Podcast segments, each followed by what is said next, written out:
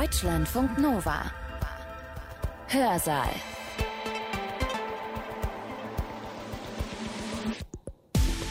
Herzlich willkommen bei uns. Ich bin Sibylle Salewski.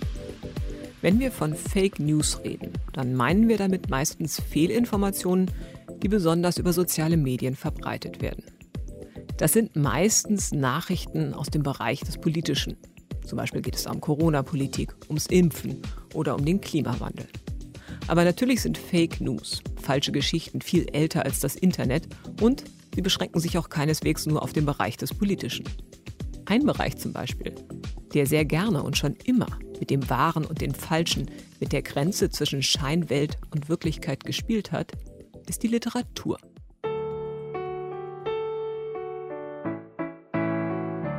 Märchen von Hänsel und Gretel war kein Märchen, sondern es war ein Kriminalfall.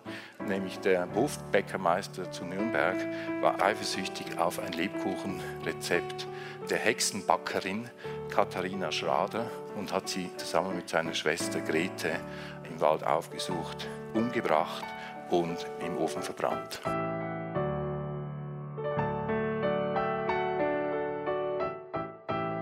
Jetzt bin ich es endgültig leid. Wer zum Teufel kann mir denn verbindlich sagen, was es mit dem Hänsel und Gretel Buch auf sich hat? Der Spiegel schreibt Hü, die Zeit schreibt Hot. Keiner sagt das Richtige. Ich bitte Sie, ich flehe Sie an. Sagen Sie mir, was stimmt.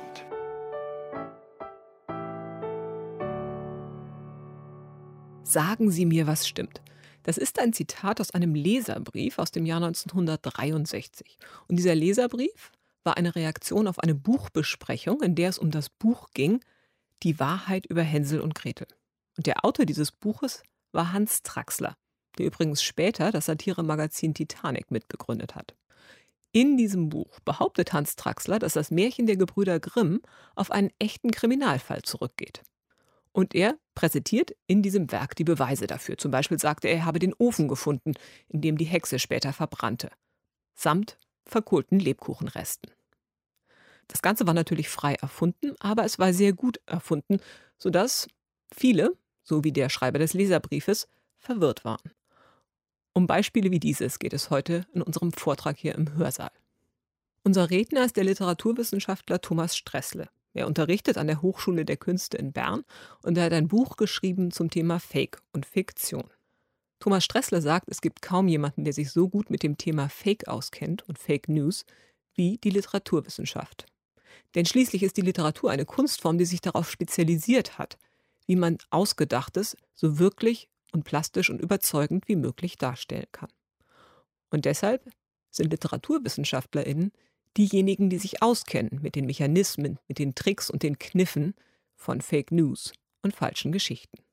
Damit kommt der Literaturwissenschaft eine Funktion zu, mit der man vielleicht nicht unbedingt rechnen würde. Sie bekommt nämlich eine politische Funktion sagt Thomas Stressle. Thomas Stressle hat seinen Vortrag am 24. September 2021 gehalten beim Philosophikum Lech in Lech am Arlberg in Österreich. Ich wünsche euch viel Spaß beim Zuhören. Der Titel meines Vortrags lautet Fiktionales Erzählen. Das ist ein bisschen erklärungsbedürftig, weil es ein Wort ist, das Sie vielleicht nicht kennen, was damit zu tun haben könnte, dass ich es gewissermaßen geschaffen habe. Ich werde aber versuchen, Ihnen im Verlauf dieses Vortrags ein bisschen näher zu bringen, worum es da geht. Ich bin auf dieses Thema überhaupt erst aufmerksam geworden durch ein Computerspiel, ein Internetspiel, das im Sommer 2017 erschienen ist und das den Namen Factitious trägt.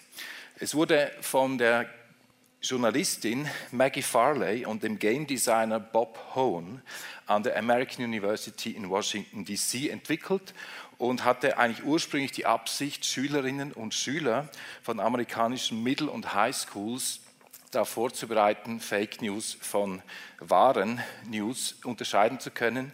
Es wurde dann aber politisch so aktuell und so brisant, dieses Spiel, dass man es dann kurz darauf schon freigeschaltet hat und für eine breite Öffentlichkeit zugänglich gemacht hat. Heute ist es auf dem Netz frei verfügbar. Dieses Spiel funktioniert nach der Logik der Dating-App Tinder.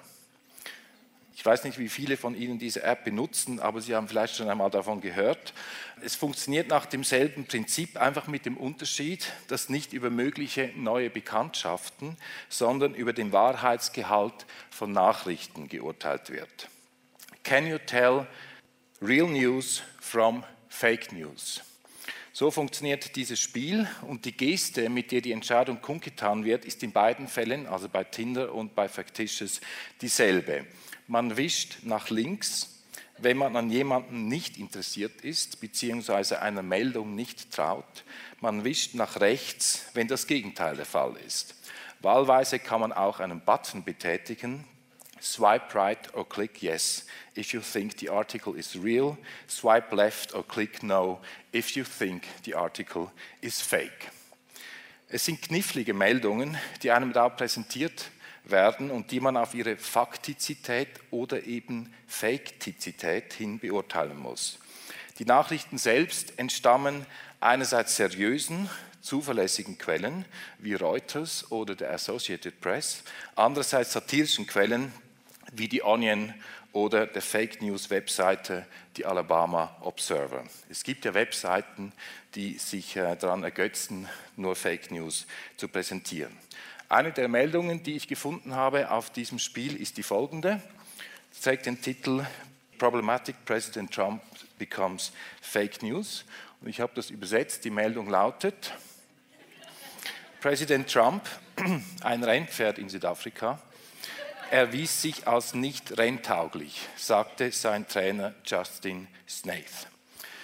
Zitat, Präsident Trump war sehr laut und konnte sich nicht auf seine Arbeit konzentrieren. Ich erlebte ihn als extrem störrisch und erwog Scheuklappen und ein Zungenband, aber er war so unbezähmbar, dass ich keine andere Wahl hatte, als ihn zu kastrieren.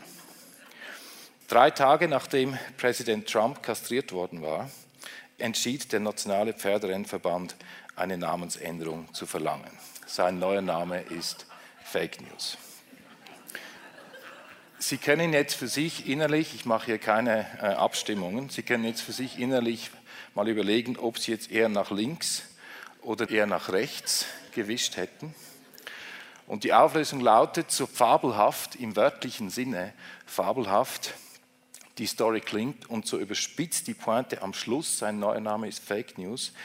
Die Meldung entstammt einer überaus vertrauenswürdigen Quelle, die bei Factitious auch nachgewiesen wird, nämlich der Racing Post, der führenden britischen Zeitschrift für Pferderennsport, Horse Racing, Cards, Results and Betting. Und die Engländer verstehen ja viel Spaß, aber nicht, wenn es um Pferde geht.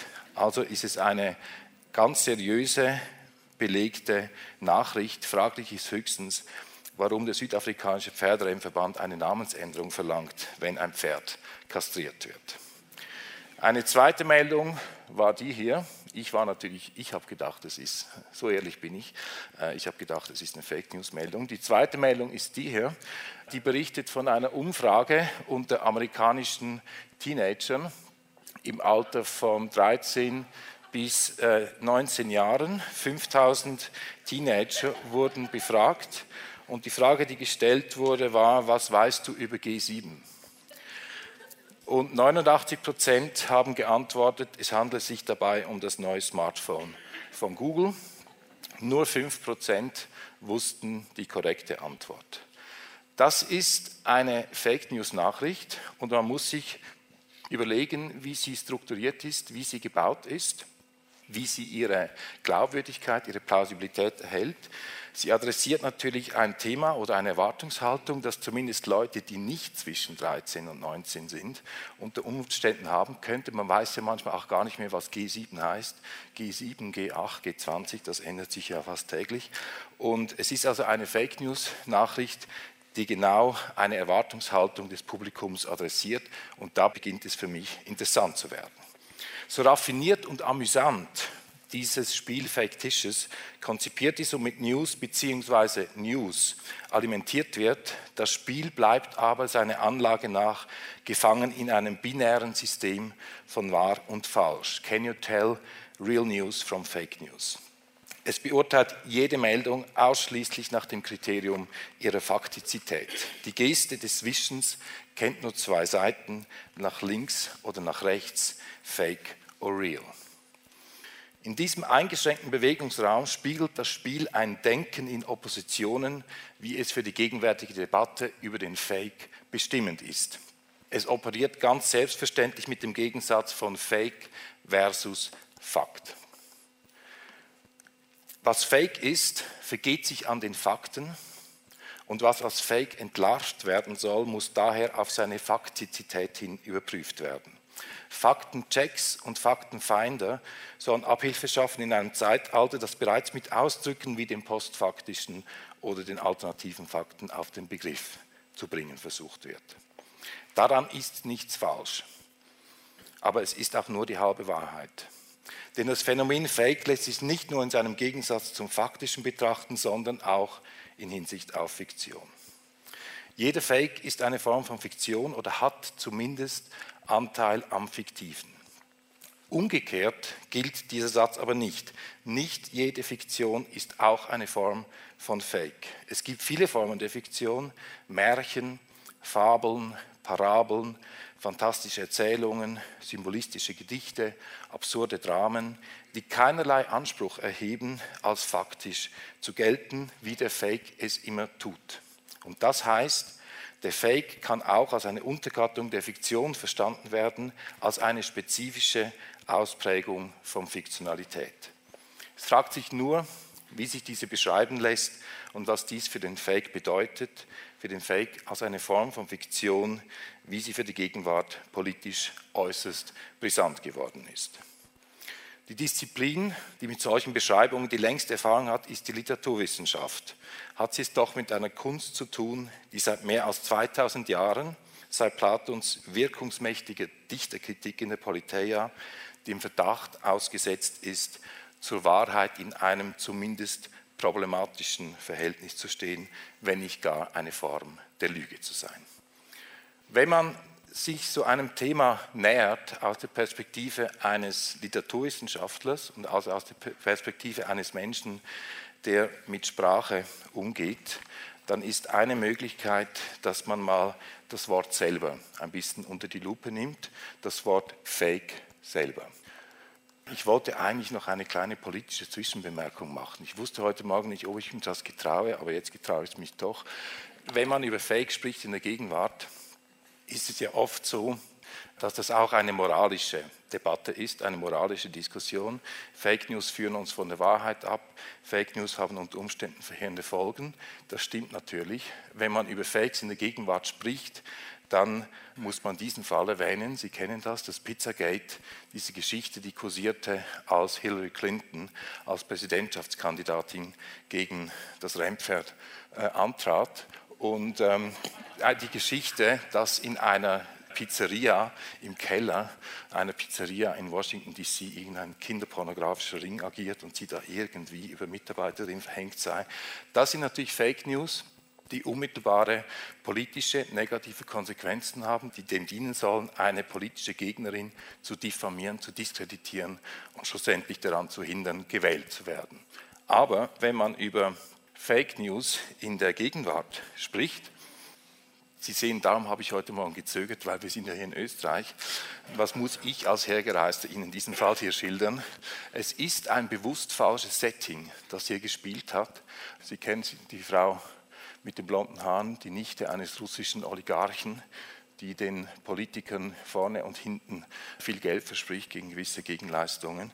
Das ist ein Fake-Setting, das aber letztlich eine Form von Wahrheit hervorgebracht hat, nämlich die Korruptionsbereitschaft eines Teils des politischen Personals. Also Fake News sind nicht immer nur, was die politische Wirkung betrifft, unbedingt von der Wahrheit abführend. Manchmal können bewusst falsche Arrangements auch eine Wahrheit zutage fördern. In diesem Sinne eine Zwischenbemerkung, ich werde darauf zurückkommen. Wenn man über Fakes nachdenkt, kann man sich vom Wort her der Sache nähern und da wird es bereits schwierig, weil niemand genau weiß, wo das Wort eigentlich herkommt. Es ist im Deutschen seit ungefähr Anfang der 90er Jahre erst sehr gebräuchlich geworden. Es steht mittlerweile im Duden und die Vorstellung, die wir haben, ist, ja, es ist ein Anglizismus, der sich im Deutschen so verbreitet hat, dass er jetzt im Duden auch stehen kann, aber es bleibt ein Anglizismus.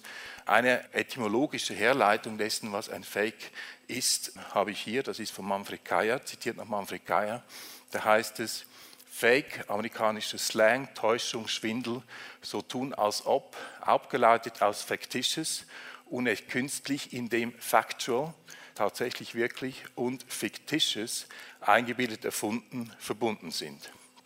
Von lateinisch facere, machen, beziehungsweise fingere, erdichten, innergermanisch facli, was sich machen lässt. Also in dieser etymologischen Herleitung, die ungefähr die Richtung einnimmt, die man vermutet, spielt bereits die Fiktion hinein. Faktisches als Kombination aus von Factual und Fiktisches und die wiederum abgeleitet von Fakere und Fingere, Fingere erdichten. Das ist die naheliegende Erklärung, wie sie im deutschsprachigen Raum kursiert. Wenn man allerdings in der edelsten Quelle nachschaut, nämlich im äh, Oxford English Dictionary, dann wirkt das schon bereits ein bisschen anders. Da heißt es, of obscure origin, there appears to be some ground for regarding it as a variant of the older Fieg, Fieg, which are probably at German Fegen, or the equivalent Dutch or Low German to furbish up, clean, sweep. Das ist eine überraschende Erklärung im Oxford English Dictionary. Das heißt, das Wort Fake, das wir als Anglizismus betrachten, ist eigentlich als englisches Wort erst vom Deutschen ins Englische hineingekommen, mutmaßlich. There appears to be some ground. Auch das äh, Oxford English Dictionary ist sich da nicht ganz sicher. Aber die Spekulation geht in diese Richtung. Und wenn man dieser Fährte folgt, kommt man sofort auf weitere Erkenntnisse und da wird es erst richtig interessant, weil Fegen, das deutsche Wort Fegen, wiederum einen sehr großen Bedeutungsraum hat. Man kann zum Beispiel Waffen fegen, damit sie scharf sind, ein Messer fegen, damit es scharf ist, wenn man schlachten soll. Man kann Gold fegen, es reinigen, es läutern, Hirsche fegen ihr Geweih, indem sie es an Bäumen wetzen, wenn sie brünstig sind. Man kann mit einem Gläschen Ruhm den Magen fegen und so weiter. Gemeinsam ist all diesen Tätigkeiten des Fegens, dass es darum geht, etwas zu schärfen, etwas zu reinigen, etwas den eigenen Vorstellungen und Zielen gemäß zu machen. Und wenn man diesen Spuren noch weiter folgt, kommt man auch bald dazu, dass das deutsche Wort fegen als verwandtes Wort zum Wort faken, to fake und dann auch zum Substantiv der Fake, dass das Wort fegen auch eine Beziehung hat zum deutschen Wort fügen. Und was heißt fügen? Fügen heißt etwas passend verbinden, etwas in Verbindung bringen, etwas genau und fest aufeinander anpassen, etwas gestalten, etwas ordnend gestalten, also so einzugreifen, dass es passt. Und da sehen Sie schon, wenn man sich auf dieses Feld begibt und auf dieses Feld von Bedeutung begibt, ist man schon mit ziemlich vielen Aspekten dessen konfrontiert, was man einen Fake nennen könnte. Wenn man sich als Literaturwissenschaftler mit dieser Thematik beschäftigt, dann hat man eigentlich gelernt, und so hat das die Erzähltheorie auch immer hergeleitet, dass es im Grunde genommen zwei Formen des Erzählens gibt. Das eine ist die faktuale Erzählung und das andere ist die fiktionale Erzählung. Ich habe da noch die dritte Kategorie des fiktionalen Erzählens hinzugefügt.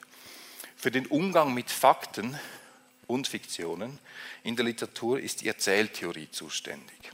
Ist eine hochspezialisierte Disziplin innerhalb der Literaturwissenschaft und verfügt über ein riesiges Reservoir an Begriffen, um die vielen Formen des Erzählens zu beschreiben.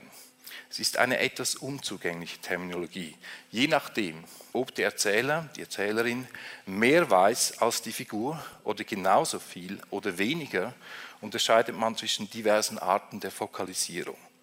Je nachdem, ob der Erzähler Teil der erzählten Welt ist oder nicht, oder gar mit der Hauptfigur identisch, spricht man von einem homodiegetischen, einem heterodiegetischen oder einem autodiegetischen Erzählen.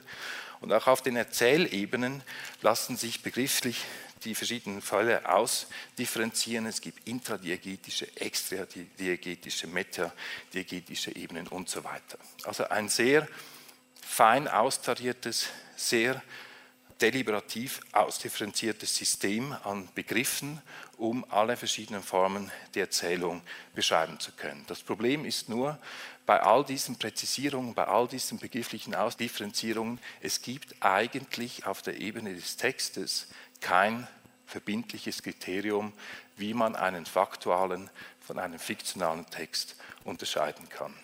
Und das ist eine Katastrophe, weil wir dann kein begriffliches Instrumentarium haben, um zum Beispiel solche Texte wie die, die ich zu Beginn gezeigt habe, über das äh, Rent für Präsident Trump, nach analytischen Kriterien entweder der einen oder der anderen Seite zuzuschlagen, ganz zu schweigen von den Mischformen, die es natürlich auch gibt. Die Literaturwissenschaft oder die Erzähltheorie hat sich überhaupt erst in den frühen 90er Jahren mit der Frage zu beschäftigen begonnen, was denn eigentlich ein Unterschied sein könnte. Davor hat sie sich bis in die hinterste Verästelung mit fiktionalen Texten, also Typus Effi Briest, beschäftigt, aber eigentlich nicht mit dieser ganz grundlegenden Unterscheidung zwischen fiktional und faktual.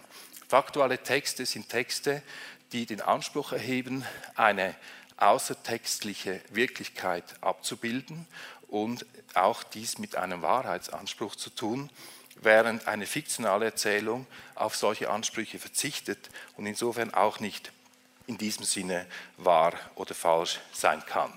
Ein weiterer Unterschied besteht darin, dass die Erzählerfigur in fiktionalen Texten oder in faktualen Texten eine ganz andere ist.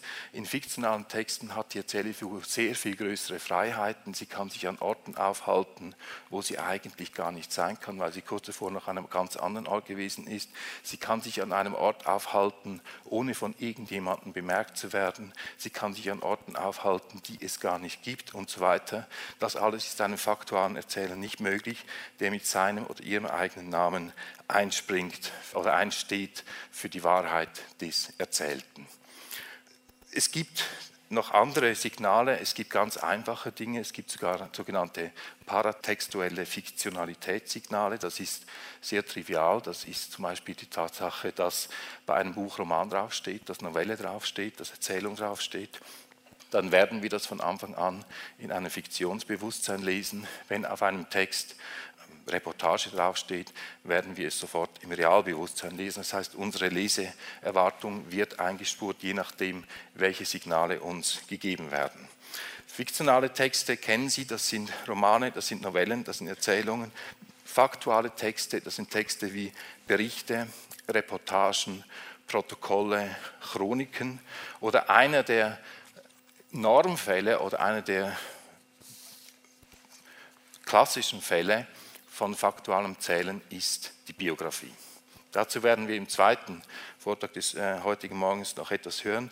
Ich will schon einmal ein bisschen vorgreifen und Ihnen diesen Fall hier schildern, nämlich Wolfgang Hildesheimer. Und ich nehme an, viele von Ihnen werden Wolfgang Hildesheimer kennen, eine sehr besondere Figur innerhalb der deutschsprachigen Nachkriegsliteratur, musste früh aus Deutschland fliehen, ging nach England, ging nach Palästina, kam nach dem Krieg wieder zurück, war Simultandolmetscher in den Nürnberger Prozessen, hat Romane geschrieben, hat absurde Theaterstücke geschrieben, hatte auch eine Praxis als bildender Künstler und war auch einer, der sich sehr für Biografien interessiert hat und der mehrere Biografien geschrieben hat. Es gibt zum Beispiel in seinem wunderbaren Erzählband Lieblose Legenden gibt es eine kurze Erzählung über Gottlieb Theodor Pilz, den Sie vielleicht kennen, der sich in der Geistesgeschichte unsterblich gemacht hat, nicht dadurch, dass er große Werke geschaffen hat, sondern dadurch, dass er sehr viele Kunstwerke verhindert hat. Gottlieb Theodor Pilz hatte einen großen Freundeskreis an Leuten, die große Sinfonien, große Romane, große Gemälde vorhatten. Gottlieb Theodor Pilz hat es ihnen alles ausgeredet. Das ist seine große Leistung in der Geistesgeschichte. Wolfgang Hildesheimer hat in den 70er Jahren ein Buch geschrieben, das sehr bekannt geworden ist, eine Mozart-Biografie. Und dieses Buch ist auch deshalb so bekannt geworden, weil man eine Meinung war, dass das ein Idealfall eines verantwortungsvollen biografischen Erzählens ist. Wolfgang Hildesheimer hat gesagt, die meisten Biografien zeugen eigentlich eher von der Fantasie derer, die sie geschrieben haben, als von der Figur, von der sie handeln. Im Falle von Mozart ist es so, dass es nun mal sehr viele Lücken gibt in der Dokumentation, dass es unterschiedliche oder einander widersprechende Informationen gibt. Und was man aus diesem Material nicht tun kann, ist eine geschlossene Erzählung zu konstruieren, die bei der Geburt beginnt und beim Tod endet und dazwischen möglichst lückenlos versucht, ein Leben darzustellen sondern Hildesheimer hat sich für ein anderes Vorgehen entschieden. Er hat eine Biografie geschrieben, die aus einzelnen Betrachtungen besteht, zum Teil zu Lebensdokumenten, zum Teil zu Kompositionen, äh, zu biografischen Stationen und hat quasi aus diesen einzelnen Mosaiksteinchen ein Bild entworfen, das als Ganzes natürlich dann schon eine Art Porträt von Mozart gibt, das aber dazu steht, dass es zwischen den einzelnen Mosaiksteinchen halt eben auch Lücken gibt und das auch dazu steht, dass vielleicht einzelne Mosaiksteinchen einander in einer nicht ergänzenden, sondern in einander konfligierenden Weise zueinander stehen. Das hat Hildesheimer in den 70er Jahren gemacht und Anfang der 80er Jahre hat er dieses Buch geschrieben, nämlich Marbot, eine Biografie, also im Untertitel schon ein deutlicher Hinweis darauf, dass es sich um einen faktualen Text handelt. Ich nehme an, alle von Ihnen kannten Mozart, aber vielleicht die wenigsten Andrew Marbot. Andrew Marbot hat im Grunde genommen die Psychoanalyse um 100 Jahre vorweggenommen. Also was Freud gemacht hat, hat Marbot schon 100 Jahre vorher gemacht. Marbot hatte ein bewegtes Leben. Er ist aufgewachsen auf einem Landgut in Schottland. Er hat sich von frühen Kindesbeinen an sehr für die Künste interessiert. Er musste dann irgendwann vom Hofe fliehen, weil er ein inzestuöses Verhältnis hatte mit seiner Mutter, Lady Catherine. Und er hat dann eine Reise gemacht durch Italien, eine Bildungsreise, Le Grand Tour, durch Italien, um alle Gemälde, Gebäude im Original zu sehen. Er hat auf dieser Bildungsreise alle wichtigen Leute seiner Zeit getroffen. Er hat Goethe getroffen, er hat Schopenhauer getroffen, er hat Lord Byron getroffen, er hat William Turner getroffen, er hat August von Platen getroffen, er hat Leopardi getroffen, er hat Delacroix getroffen und so weiter. Das ist alles genau dokumentiert mit Datum, Angabe, wo haben sie sich getroffen. Es finden sich in dem Text ähm, auch Briefe, die er geschrieben hat nach äh, Schottland, wo er von seinen äh, Erlebnissen berichtet, im Englisch der Zeit verfasst. Hildesheimer ist auch nicht der Erste, der so eine Biografie über Andrew Marlborough geschrieben hat. Äh, es gibt schon einen Vorläufer, nämlich Frederick Hadley Chase, der schon ausgangs des 19. Jahrhunderts eine Biografie geschrieben hat über Andrew Marlborough. Das alles wird genauestens geschildert, alles überprüfbar. Der einzige Punkt ist der, dass es Andrew Marlborough nie gegeben hat. Es ist also eine Biografie, die nach allen Regeln der Kunst verfasst ist, die auch alles nachweist und ausweist. Daten, Orte, Gespräche, Leute, Dokumente, aber um ein leeres Zentrum herum gebaut ist. Und es gibt in dem Text, man kann ihn noch so genau lesen, gibt es eigentlich keinen Hinweis darauf, dass das alles erfunden ist. Das heißt, Hildesheimer hat eigentlich ein hermetisches Romankonstrukt geschaffen, ein fiktionales Erzählen, ein Erzählen in trügerischer, würde ich sagen. Vielleicht, wenn man es noch kriminalisieren will, könnte man auch sagen betrügerischer, aber ich würde vorziehen, von trügerischer Absicht zu sprechen. Also er hat eine Biografie geschaffen, die um ein leeres Zentrum herum umkreist, um einen fiktionalen Kern, aber es so ausgestaltet, dass es, das belegt auch der Untertitel, wenn auch etwas irritierend, eine Biografie, als ob es noch andere Möglichkeiten gäbe. Aber auch das kann man ihm noch nachsehen im Sinne von ähm, Problembewusstsein, eine Biografie. Es gäbe vielleicht auch andere Möglichkeiten dieses biografischen Zugangs. Also ein fiktionaler Kern, ein erfundener Kern, um eine faktuale, nach allen Regeln der Kunst ausgearbeitete faktuale Schale herum. Es gibt auch andere Beispiele in der Literatur, wenn man sich mit so Dingen wie fiktionalem Erzählen beschäftigen will. Hier sehen wir Hermann Burger. Das ist ein Schweizer Schriftsteller, der in der Mitte des 20. Jahrhunderts, 1942 bis 1989 gelebt hat und der unter anderem ein Buch geschrieben hat, das den Titel trägt Schilten, Schulbericht zuhanden der Inspektorenkonferenz, in den 70er Jahren entstanden und dieses Buch, dieser Roman handelt von einem Dorfmeister, Schulmeister in einem Dorf, der in einem abgelegenen Seitental, dem Schild, Tal wohnt, der in einem, wie es immer heißt, gottlosen, aber sektenreichen Tal, einem Stumpen- und Sacktal. Und Hermann Burger hatte große Freude an diesen, genau an diesen, wie ich sagen würde, fiktionalen Erzählstrategorien. Er hat nämlich die Theorie der schleifenden Schnitte in die Welt gerufen. Also er hat alle möglichen Formen des Übergangs versucht, schleifend vom Realen zum Irrealen oder Surrealen oder vom Surrealen wieder zurück zum Realen. Er hat versucht, das Erfundene so lange zu plausibilisieren, dass wir es ihm alle abnehmen, wenn wir den Roman lesen. Und er hat versucht, das Tatsächlichste, das Faktualste so zu überhöhen und so aufzuhäufen, dass es irgendwann kippt und wir denken, nein, das kann nicht stimmen. Zwei Beispiele. Es gibt in dem Dorf, in dem dieser Schulmeister wohnt, eine Besonderheit, nämlich es gibt den Schiltener Dialekt.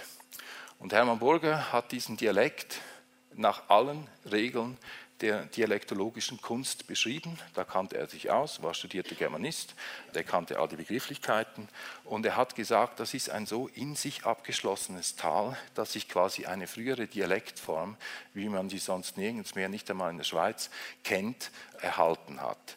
Wer von Ihnen weiß, was ein konjunktivisch gemeinter Substantivumlaut ist? Ein konjunktivisch gemeinter Substantivumlaut. Das ist eine absolute Spezialität des Schiltaler Dialekts. Das sind Wörter wie, ich muss das jetzt kurz Schweizerdeutsch sagen, aber im Vorarlberg versteht man das ja, oder? der Död für einen eventuell eintretenden Tod oder der Gang für einen eventuell anzutretenden Gang. Ähm, das sind konjunktivisch gemeinte Substantivumlaute, eine absolute Spezialität. Erst Hermann Burger hat die entdeckt und nach allen Regeln der dialektologischen Kunst beschrieben, mit dem Effekt, dass sich sogar die Linguisten bei ihm gemeldet haben und gesagt, das ist ja interessant, das müssen wir sofort untersuchen. Er musste ihnen dann allerdings sagen, tut mir sehr leid, aber vielen Dank. ist, mir, ist mir alles sehr in den Sinn gekommen. Das Gegenbeispiel ist, diese Harpfigur spielt ein Instrument, nämlich das Harmonium. Das ist ein Tasteninstrument, das diese Harpfigur vor allem bei Abdankungen spielt. Das Harmonium ist ein orgelartiges Instrument. Der Ton entsteht durch eine Metallzunge, die durch eine Luftströmung in Bewegung versetzt wird. Die große Frage ist jetzt, wie wird diese Luftbewegung geführt? Wird die Luft ins Instrument hineingepumpt oder wird sie hineingesogen. Das ist die sogenannte Druckluft versus Saugluft-Frage. Und das war eine Frage, die zu Beginn des 20. Jahrhunderts unerhörte Debatten ausgelöst hat. Da waren die Drucklüftler und die Sauglüftler in einem Weltkrieg der Harmoniumfeinde gegeneinander gestellt. Die einen haben gesagt, äh, also mit Todesdrohungen und übelsten Beschimpfungen. Ein Ammonium funktioniert nur mit Saugluft, ein Ammonium funktioniert nur mit Druckluft. Es gab Zeitschriften, in denen dieser Konflikt ausgetragen wurde. Es gab Artikel, es gab Briefe und so weiter. Hermann Burger zitiert das alles ausführlich, so ausführlich, dass man denkt, aber es stimmt alles. Er hat alles eins zu eins aus Zeitschriften herausgenommen. Es ist einer der Fälle, wo er das Faktuale so übersteigert, so aufeinandertürmt, dass es schlussendlich umkippt und wir alle denken, ja, das kann es nicht sein, aber tatsächlich entspricht alles der Wahrheit. Vielleicht noch ein drittes Beispiel. Ich hatte gesagt, dass Märchen unter anderem Paradebeispiele sind für das fiktionale Erzählen. Selbst das lässt sich fiktional machen. Es gab ein Buch in den 60er Jahren, Hans Traxler, Die Wahrheit über Hänsel und Gretel, erzählt von einem Studienrat in Aschaffenburg, Georg Ossek, der das Märchen nicht, wie wir das alle ständig tun, in einem Fiktionalitätsbewusstsein, sondern in akribischstem Realbewusstsein gelesen hat. Hans Traxler erzählt von Georg Ossek, der das Märchen der Brüder Grimm herleitet. Er kann es genau lokalisieren, wo es stattfand, nämlich in einem Hexenwald im Spessart. Dort hat er auch das Haus gefunden, wo Hänsel und Gretel lebten. Dummerweise, dummerweise führt jetzt dort die Autobahn Frankfurt-Würzburg durch. aber das Haus stand noch bis vor kurzem da ist auch historisch dokumentiert. Er hat genau versucht zu recherchieren, wo die Lichtung ist, wo auf der Hänsel und Gretel ausgesetzt wurden, und zwar durch experimentellen Nachweis. Er hat einen Jungen dazu ermuntert, Steine hinter sich zu werfen, eine Handvoll Steine und ist dann den Weg hindurchgegangen, den er aus einer Illustration kannte, einer Ausgabe der Hausmärchen der Gebrüder Grimm. Der Junge ist dann leider auf keine Lichtung gekommen, dann hat Georg Osselk den Versuch selber wiederholt. Also er musste den Stein so werfen, dass er jeweils den letzten Stein noch sieht, wenn er den nächsten wirft. Als Georg Osselk das selber gemacht hat, standen sie plötzlich auf einer Lichtung. Das heißt, Hänsel und Gretel waren gar keine Kinder, sondern mussten Erwachsene sein wegen der Perspektive. Auf dieser Lichtung wiederum hat er einen Baum gefunden, gefunden, an dem eine Wunde war. Und diese Wunde war ein Loch, das war das Beil, das der Vater aufgehängt hat, damit die Kinder denken, er wäre noch an der Arbeit. Das wurde dann alles auch in Holland ähm, untersucht.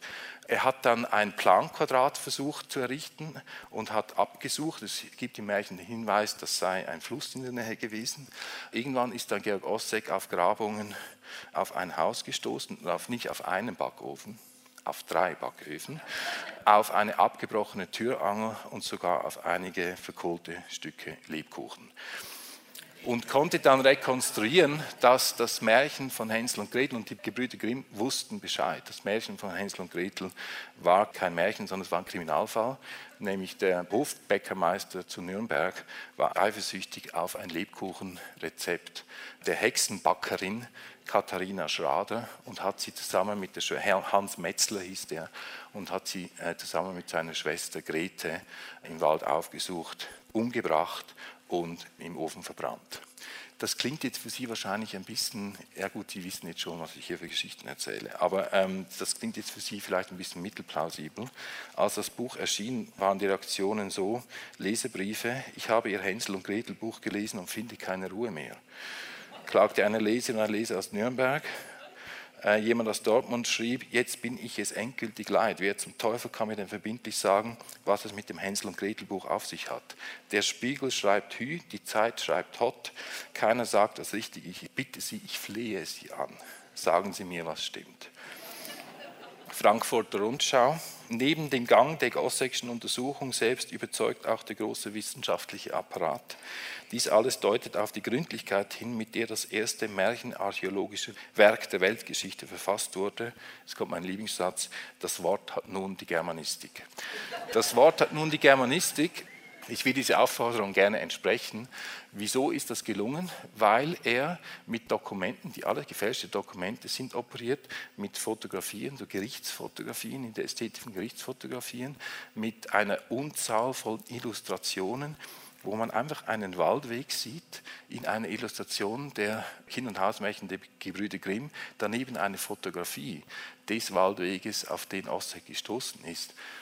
Und ich meine, wenn Sie Waldwege sehen ja alle ungefähr, also ich meine, ähm, ungefähr gleich aus. Aber es ist sehr suggestiv gemacht, weil man denkt wirklich, ja, das ist der Waldweg. Das steht ja genau, da steht genau der Baum daneben. Äh, es ist sogar irgendetwas Verbranntes, das sind dann die verbrannten Lebkuchenstücke und so weiter. Also es ist, ein, äh, es ist eine Form des Erzählens, die uns täuschen will und die ganz genau die Techniken des faktualen Erzählens einsetzt um eben eine fiktionale, wie ich sagen würde, eine trügerische, vielleicht auch eine betrügerische Erzählstrategie einzuschlagen. Ich will jetzt aber hier zum Abschluss meines Referats, ich will hier nicht nur lustige Geschichten erzählen, sondern ich will auch ein bisschen ernsthaft sein. Da möchte ich noch einen, einen letzten Punkt anführen. Und zwar glaube ich, wenn man sich mit Texten beschäftigt, die eben die Fiktion so einsetzen, dass daraus eine trügerische Glaubwürdigkeit entstehen soll, dass man dann bestimmte Perspektiven einnehmen muss und bestimmte Begriffe verwenden muss, die in der Erzähltheorie, in der germanistischen Literaturwissenschaft, in der Erzähltheorie bisher nicht so prominent waren. Ein Begriff ist die Intention. Der Begriff der Intention ist in der Literaturwissenschaft geradezu verpönt. Zu sehr klingt er nach der klassisch, allzu klassischen Frage, was will uns die Autorin, was will uns der Autor damit sagen?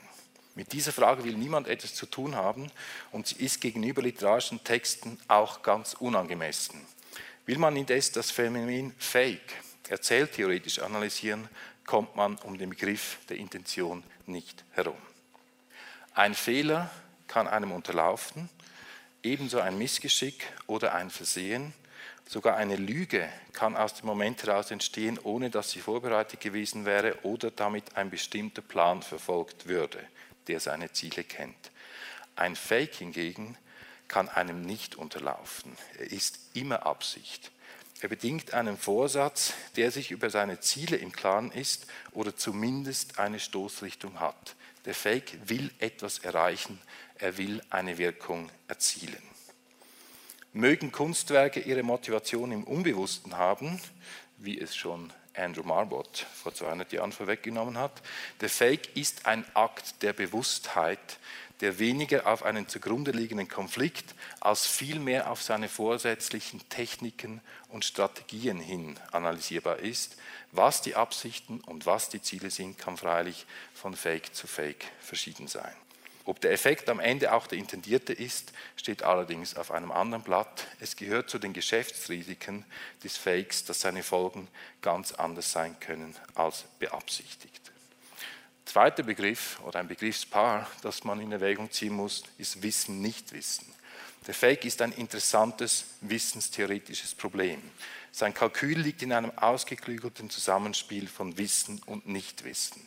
Auf den ersten Blick scheinen die Verhältnisse klar geregelt und die Bestände ungleich verteilt. Wissen auf Seiten der Produzenten und Nichtwissen auf Seiten der Rezipienten. Wer einen Fake herstellt, tut es nicht nur willentlich, sondern auch wissentlich. Er muss die Kontexte genau kennen, in denen er sich bewegt, die Fakten, auf die er sich bezieht, die Adressaten, an die er sich richtet, die Formate, deren er sich bedient, die Foren, auf die er sich begibt. Tut er dies nicht, ist der Fake zum Scheitern verurteilt.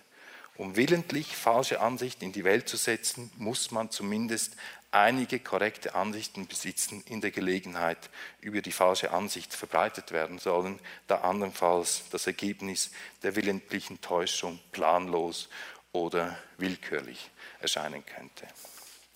Umgekehrt kann das Nichtwissen auf Seiten der Rezipienten nicht vollständig sein. Ein völliges Nichtwissen besäße kein Sensorium, um einen Fake überhaupt rezipieren zu können. Es braucht ein Wissen im Nichtwissen, an dem er ansetzen kann, um seine Macht zu entfalten. Dieses Wissen kann auch bloß eine diffuse Gemengelage aus Vermutung und Verdacht sein. Wem ein bestimmter Sachverhalt gänzlich unbekannt und unvertraut ist, lässt sich jedenfalls nicht wirkungsvoll darüber täuschen, sondern wird sich womöglich gar nicht dafür interessieren. Plausibilität. Mathematische Sätze und logische Schlüsse sind auf Plausibilität nicht angewiesen. Sie müssen beweisbar sein. Wo jedoch der Wahrheitswert von Aussagen nicht feststeht, sondern verhandelbar ist, kommen andere Kriterien ins Spiel. Eines davon ist die Plausibilität. Es ist ein sehr geläufiger Begriff, von dem man sofort zu wissen glaubt, was damit gemeint sei. Und doch ist die Plausibilität in Philosophie und Wissenschaftstheorie seltsam unbestimmt. In den meisten Hand- und Wörterbüchern kommt sie zwischen Platonismus und Pluralismus gar nicht vor. Die Plausibilität zielt auf Zustimmung, wenn nicht gar auf Beifall. Hier kommt das Wort auch her über das französische plausible vom lateinischen plausibilis, Beifall verdienend, klatschen, Beifall spendend. In der Plausibilität steckt der Applaus. Sie will Akklamation von möglichst vielen Seiten.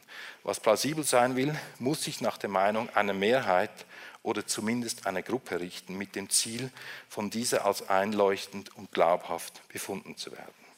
Plausible Urteile sind überzeugende Urteile, die vor dem Hintergrund eines sozial hergestellten Konsenses gebildet werden. Je weiter sich die Plausibilität von diesem Hintergrund entfernt, desto mehr läuft sie Gefahr, an Überzeugungskraft einzubüßen. Plausibilität fußt also nicht auf Kriterien der Evidenz oder der Stringenz wie logische Aussagen, sondern auf den Kriterien von Konsens und Konsistenz. Und schließlich der letzte Punkt, die Identifikation. Es gibt von Susan Sonntag eine Aussage in ihrem Essay on Photography, wo es heißt, ein Foto, ein politisches Foto, kann die öffentliche Meinung nicht beeinflussen, wenn der entsprechende Zusammenhang mit den eigenen Empfindungen und Verhaltensweisen fehlt. With our feelings and our attitudes. Das ist aus meiner Sicht ein ganz entscheidender Punkt, wenn man über Fiktion in der Gestalt eines Fake spricht, dass man immer den Aspekt der Identifikation, der Adressierung mit einbezieht. Wenn jemand an einer Ecke steht und irgendetwas erzählt, was Sie überhaupt nicht interessiert, werden Sie daran vorbeigehen und denken, schade, ein weiterer Irrer. Wenn diese Person aber etwas erzählt, von dem Sie sich sofort angesprochen fühlen und das sofort eine Identifikation erlaubt, dann wird dieser Fake oder diese Nachricht die Wirkung entfalten können, die sich diese Person, die diese Meldung in die Welt setzt, vielleicht erhofft. Das sind so Kriterien, Perspektiven. Es gibt noch weitere, aber ich kann ja nicht hier den ganzen Tag reden. Es gibt noch weitere Aspekte, wie man so etwas wie ein fiktionales Erzählen ausbilden könnte. Die Grundüberzeugung, die mich dabei leitet, ist, wenn in der Gegenwart von Fakes gesprochen wird, dann ist das meistens nur in Hinsicht auf Fakt als die Fake News politisch die Wirkung zu entfalten begonnen haben, die wir alle kennen, haben alle Zeitungen als erstes Faktenchecker, Faktenfeinde eingeführt. Dagegen ist nichts einzuwenden. Ich muss das betonen.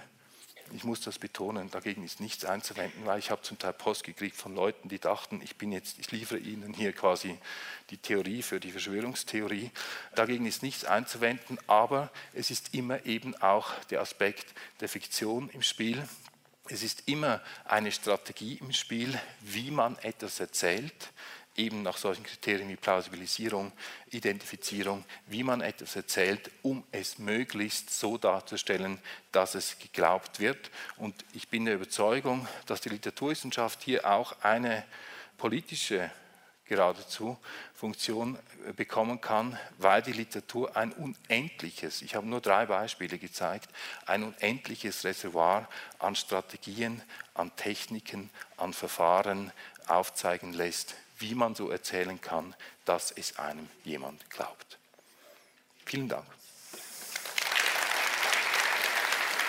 Das war der Literaturwissenschaftler Thomas Stressle über das Thema Fake News und Literatur. Und er hat darin seine These vertreten, dass es die Literaturwissenschaft ist, die uns viel verraten kann darüber, wie Fake News funktionieren, wie sie geschaffen werden, mit welchen Mechanismen sie arbeiten und wie wir sie identifizieren können.